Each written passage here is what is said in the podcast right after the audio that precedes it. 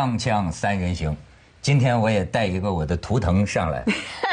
作为我们这个节目，我们这个最近我写了一段这个讲话，不是写了一段语录，给这个近日以来很多新老观众，呃，纷纷点赞我们这个节目，还给我们命名一个这个成语啊那个成语，所以我就给他们回了回复一段话，嗯。我就说啊，这个这个老旧为美啊，所以我们这个锵锵三人行，别的都超不过别人，只有一样盖世无双，就是我们有十五年的老观众，而且每天还不断的有这个新观众加入进来哈，老的不是新的，又会变成老的，人家人家新闻联播也有四五十年的老观众哎，但是我们这个的这个叫什么来着？这叫脱口秀。啊，谈话节目。对新闻联播，你让他聊一个看看。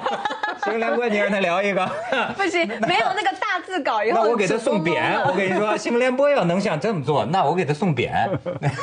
所以啊，十五年的这个的的这个，而且日播的，每天播呀，十五年如一哦日，对对对不对十五年如一日。然后呢，我就说这个老啊，又婷，现在你得多体会体会，老旧为美。我现在越来越觉得哈，自我安慰对。我哎，你都到了这个阶段了，你你没。办法了，这个新青年做不了了就。错了，徐老师，你讲这个话不符合你教授的见识。这个世界上最贵的是什么？这个世界上最贵的不是新的东西，嗯，你到拍卖行看看，嗯，这个最贵的都是老的嘛，所以老，是是限量，而且咱们都是为了老，但最贵不一定最好嘛。也是最好的，也是老的，我们在老踢馆，好好好不是我跟你没有利益冲突，不是，不是，你不但没有利益冲突，呃，而且呢，如果你有冲突，你必定被葬送。为什么？为什么老就是好？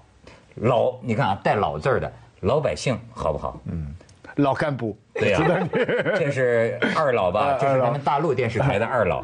我也有二老，我干活就是为二老。一个呢老老老老老观众，对二一个呢老老板，板对不对？这所以就是全是带老字儿的，所以还有一样，你现在暂时逃过了啊啊，还得为老婆。没有这个老婆就老家，不是，老婆也孕育在这个这个观众之中，是吧？然后我就说咱们的观众通过石七平老师，我没给你展示过，多年来我一直收到各种各样的财财富，有的我就不漏了。今天呢，这个我我给大家展示一件儿铁丝窝的，你能看得出来这是什么吗？这咱们这观众哎猜出来有奖啊，什么草？这把这给他好了。这这观众托石其平老师送给我，对，你能看出我是什么？一猜就猜到了啊我一猜就知道。我说这是你的签名，哎对，这家谁看得出来？我这是我这这个，像是人家玩家家的那个衣架嘛。对对对，那种那种也小小小孩玩的积木架就是我我早年的一个签名，他可能有，他就能够窝成这样的一个样子，而且还哎是早年签名，可见真的是一个老观众，不然也不知道。对，咱们就拿这个做代表，感谢观众你。顺便也跟人家说一下，你银行户口不是这个签名，人家不必模仿。不是，现在就像这个王羲之的这个《兰亭集序》一样啊，嗯，这样的字啊，让我自己再写一遍，我都写不出来。这个，但是我觉得自恋，一上来说嘛，我一段语录啊，现在还什么王羲之啊，哎呀，真是 老了还拍卖啊，你这个好像好就开始忆当年了。你现在我们要自己不做广告，你们这些姑娘拿根坐在我们身边所以以后我决心就用这个权我的权杖，以后我出现到哪儿主持节目，我准备都这么出来，看你们认识不认识我。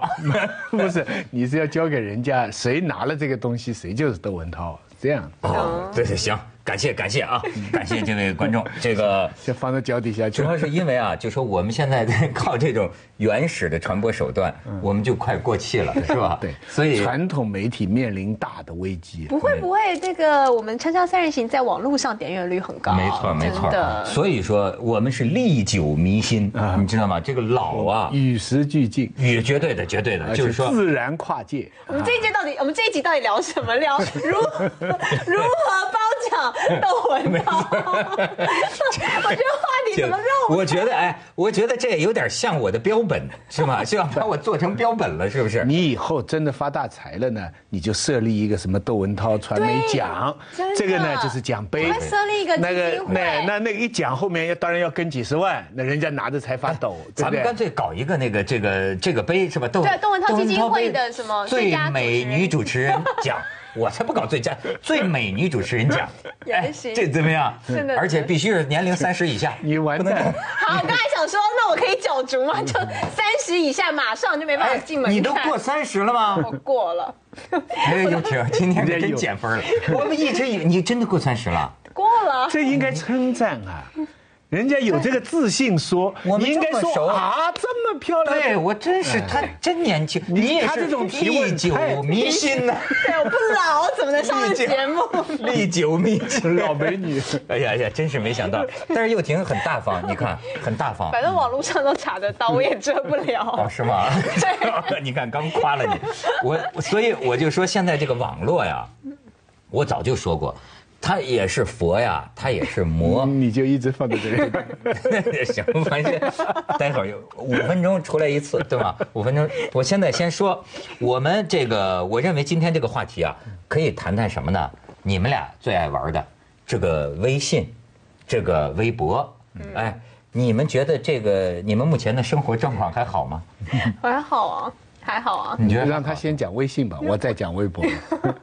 是吗？其实我微信玩的，其实我微信有点点是被被大势所趋而加入的，就是因为你知道，就从台湾来，或者是这个在香港玩比较多，什么 Facebook 啊、脸书、脸书，台湾其实的通讯媒体什么？WhatsApp、Line 比较多，因为它有很多可爱的图案，所以微信刚开始比较简单的时候呢，就没有什么人在用，所以我也就本来没有用，但是后来。感觉是突然一间呢，所有人都在问内，就是内，尤其是我内地朋友，开始都玩微信的时候，你就变得不用不行，好像你就跟他们断了联系。我说，那你可不可以用 WhatsApp？你可不可以用 Line？你有没有微博？even 微博，他都告诉你说，哎呀，微信比较快啦，你就用微信吧，这样子。现在也是。记者打电话来说，呃，以前都是说，请问一下你的这个电邮是几号？现在都直接问说你的微信号是几号？我们直接发图档，什么什么档都可以用微信发给你。太方便了，太方便。他说徐老师还没加入微信。我有有，我有微信，我用的不太多。你不用哈？用。啊，你们但是用的不太多。对，我是想为什么我想说说这个？我就到这个上个周末呀，我觉得达到一个一个顶峰，我觉得我被这个东西啊崩溃了。为什么？就是我崩溃了，因为呢，我就觉得啊，这个事儿不行，我必须得给我自己啊定一条这个规矩，因为我现在发现这个微信啊，已经弄得我的这个生活呀混乱不堪。你被牵制了吗？呃，一事无成。因为你要知道啊，你们二十多岁的人 不知道我们四十多岁的人的时间的感觉。我也不知道为什么现在觉得一天很快像闪电一样过去。嗯。早上起来我没干什么，我喝两口茶就吃中午饭了。吃完中午饭，我说我躺会儿吧，躺不了一会儿就下午四五点了。这 这一天太快了，什么事情？我现在连写封信都写不写不完一天，你知道吗？就是。而且我就是觉得，就是这个微信呢，弄得我吧，他老来，你知道吧？嘟嘟嘟嘟嘟嘟嘟，你这个人呐，烦死了，催命啊！而且呢，我也是一个特别有礼貌的人。对，你既然跟我招呼，我总得回一个。但是你知道，比如说你在读书，或者你在写一篇文章，你总需要啊，相对集中个十分钟吧。可是嘟噜嘟里面可能有个一百万的这个广告合约，一下就出去了，不楞一下就出去了。出去了之后，你再回来啊，你再回到这个状态，你又需要一段时间。于是你啊，我就觉得我的人生将要一事无成，就是这样下去啊，我就警醒我这个周末。而且还有那些你那些这个朋友圈啊，朋友，他他也嘟噜一下，后来对他们是说你是可以关掉。朋友圈，你不去找他不会动的。不是，你甚至你可以关掉声音，对，可是也没有用，因为你总要看。你一看呢，它上面那个小红圈好好好多 人本能的好奇心，你总得看看他们说些什么，全是他们无聊的生活，你知道吗？就是就是 个别我想象窦文涛的朋友圈就是美女圈，没有没有没，我的朋友圈那也是往来无白丁啊，都是那是我国的都是重要的人物，但是他们的生活跟老百姓一样的无聊，甚至腐朽。发吗？啊你自己在朋友圈发照片那些我不会发，他不会发我因为我不会发他。一贯是看。对，都是看我就看，但是他们这种骚扰啊，这种无日无之，他主要是五分钟一个，五分钟一个，因为你一个朋友圈啊，几十个人的朋友圈啊，你的朋友圈里面有多少人？大概几十个吧，大概。你呢？我没有数，因为我不用朋友圈。哦你不用我也朋友圈不看。但是我的同样的困扰是发生在就是 Facebook，好好好，对我来当然说要要去一下广告啊。现在锵锵三人行，广告之后见。就这个微信呐、是太好了，嗯，太方便了。太无聊了你这么太浪费时间了。就是它就是哎这么一个，我觉得这一段时间以来，我就发现，就因为这个不隆不隆一下啊，我没有写完过一篇文章，我没有看完过一页书，就是一没有正经的做过一件事儿，甚至影响到了我现在的这个工作。我觉得这样下去啊。这一天下来啊，我基本上靠在沙发上等等等等等，结果天黑又该睡了。你知道吗？就是这个。你讲自己的困扰，其实也讲了很多人的问题。嗯，不过我弱弱的问一声了，微信和 Facebook 有什么区别？他们说微信的朋友圈就是只有你微信里面的朋友，他比较聚聚集，是不是？啊就是比较集中一点。脸书就很多人可以其实看得到。其实我觉得脸书，其实微我我认为微信就是的朋友圈就是脸书的手机版本这样子而已但是微信跟我主要胜出，第一是内地看不到脸书，嗯第二件事情它跟微博又不太一样，因为微博所有人都可以看你，所有人都可以加你，你会觉得没有隐私了。嗯所以大家现在又反而反其道而行，想要有些东西比较只有自己朋友知道的时候，你就玩微信朋友圈。所以应该是微信跟微博比较有差别，微信跟 Facebook 我觉得没有什么太大的我就不明白 Facebook 为什么中国不让进，要自己弄一个微信。所以事儿所以不归咱们管。哎 对说你说别的。哎，就就就是那个因为 Facebook 本来是一个社交嘛，嗯，本来我看，比方在香港、在美国，它的功能就两个，一个就是就是朋友，就是社社交，嗯，就是 Facebook 也好，微信也好，基本上就是朋友之间互相打招呼这样话。另外一个就是传递一些信息，包括商业信息，他卖鞋子的信息啊等等。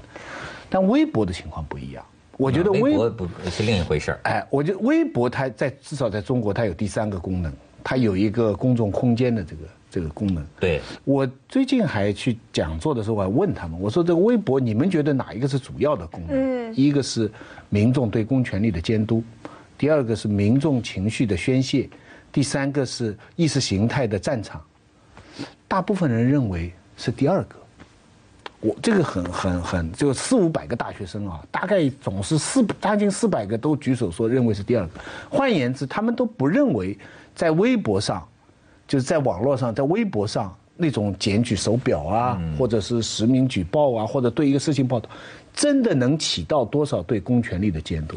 换言之，他们都认为实际上是给大大家出出气，就一个一个减压机制，一个减压阀啊，一个但是减压呢，阀的作用。你知道咱们的这个嘉宾老师王猛最近、最近他们通过微信 朋友圈给我转发了一篇他的这个文章，嗯，叫《网络带来白痴和低智商时代》，嗯。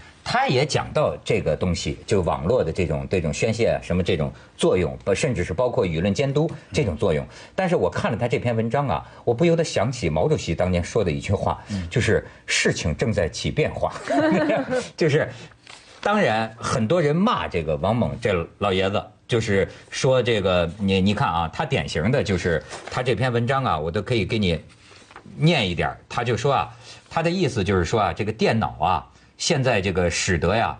这个明窗净几、沐浴焚香的阅读和沉吟漫步的苦思，正在被短促的敲击和瞬息变万变的调出、跳出和音像并举的火爆所替代啊。然后呢，他的意思不利，这不利于啊一个民族啊对于这个高端知识分子的这种需求，这个网络，而且呢，他还谈到，就是说传播本来是一种手段，你现在这种什么叫网络控啊、手机控啊，我觉得应该说是被控制，对对吧？你被控制了，主体成了呃手呃手段，这叫异化。呃，叫异化。在你看他说啊，手段的被使用，完全可能变成使用手段的人被手段使用，使用变成了被使用，主体变成了傻气十足的跟班儿就比如说我傻气十足的变成了微信的跟班儿。北京话叫做催本儿，催本儿啊。例如，餐具压倒了饮食，语言干扰控制而不是服务于思维，形式主宰了内容等等。其实你看看这么先进的传播工具，要是李白、杜甫呢，他们那个时候有了微信，他们聊什么？嗯。可是今天我们在聊的 哈，也也也也也很可观了啊。然后啊，他有这么一段话，他说啊。就是你讲的所谓传信息的异化呀，就是说信息从素材变成了成果，传播从中介变成了价值，传播的速度和数量，速度和数量。变成了真理、科学、艺术成功与否的主要衡量标准，变成了精神产品的首要追逐。而传播的能力，包括忽悠炒作的能力与招人喜欢的外表和音色，都成了成功的基石。信息传播如火如荼，如龙卷风，如海啸，搞得我们的理论、文化艺术、科学决策在信息的浪涛滚滚中，或者风头劲爆，或者摇摆不定，或者垂头丧气。信息传播的洪流正在推出一些牛人。昨天宣布读图与信息爆炸，今天宣布触屏时代到来，后天宣布名人名牌名书名药都是他们速成打造成功的。他们牛气十足地宣布平面媒体的过时，宣布文学即将死亡，小说即将湮灭。他们鼓吹着各种票房、印数、点击率。点击量、收视率、福布斯榜，他们制造着巨星、超女、好声音、畅销书及其作者、意见领袖、有影响力者、世界纪录。他们承认，即使是一条狗，如果能够在现代传媒中不断出镜，也能成为中华第一名狗。呃，前一阵他跟白先勇一个对谈，我去做评论嘉宾，他就讲了这个观点。他是总体来说，对于这个电子传媒，他。批评的哈，甚至也包括我们的电视节目，嗯，就是他认为这些现代的传媒呢，干扰了传统的读书人的这个这个知识生产方式，这个是他的一个一个总的观点。但是有些东西哈，我不得不这样来说，呃，我们今天信息被这个信息传递方式控制，我们再深的理论呢，也是被话语控制。嗯，你的意思，当哲学家在讲那些话语的时候，这个我们在这个我们人不是在说话被话说嘛？这个就有个概念嘛。我们语言是思维的工具，这是很早老的观念。嗯，现在的语言学的观念就是没有语言就没有思维。对，你明白没？就语言就是就是思维，就代表了就就是说形式决定内容啊，工具决定内容。对。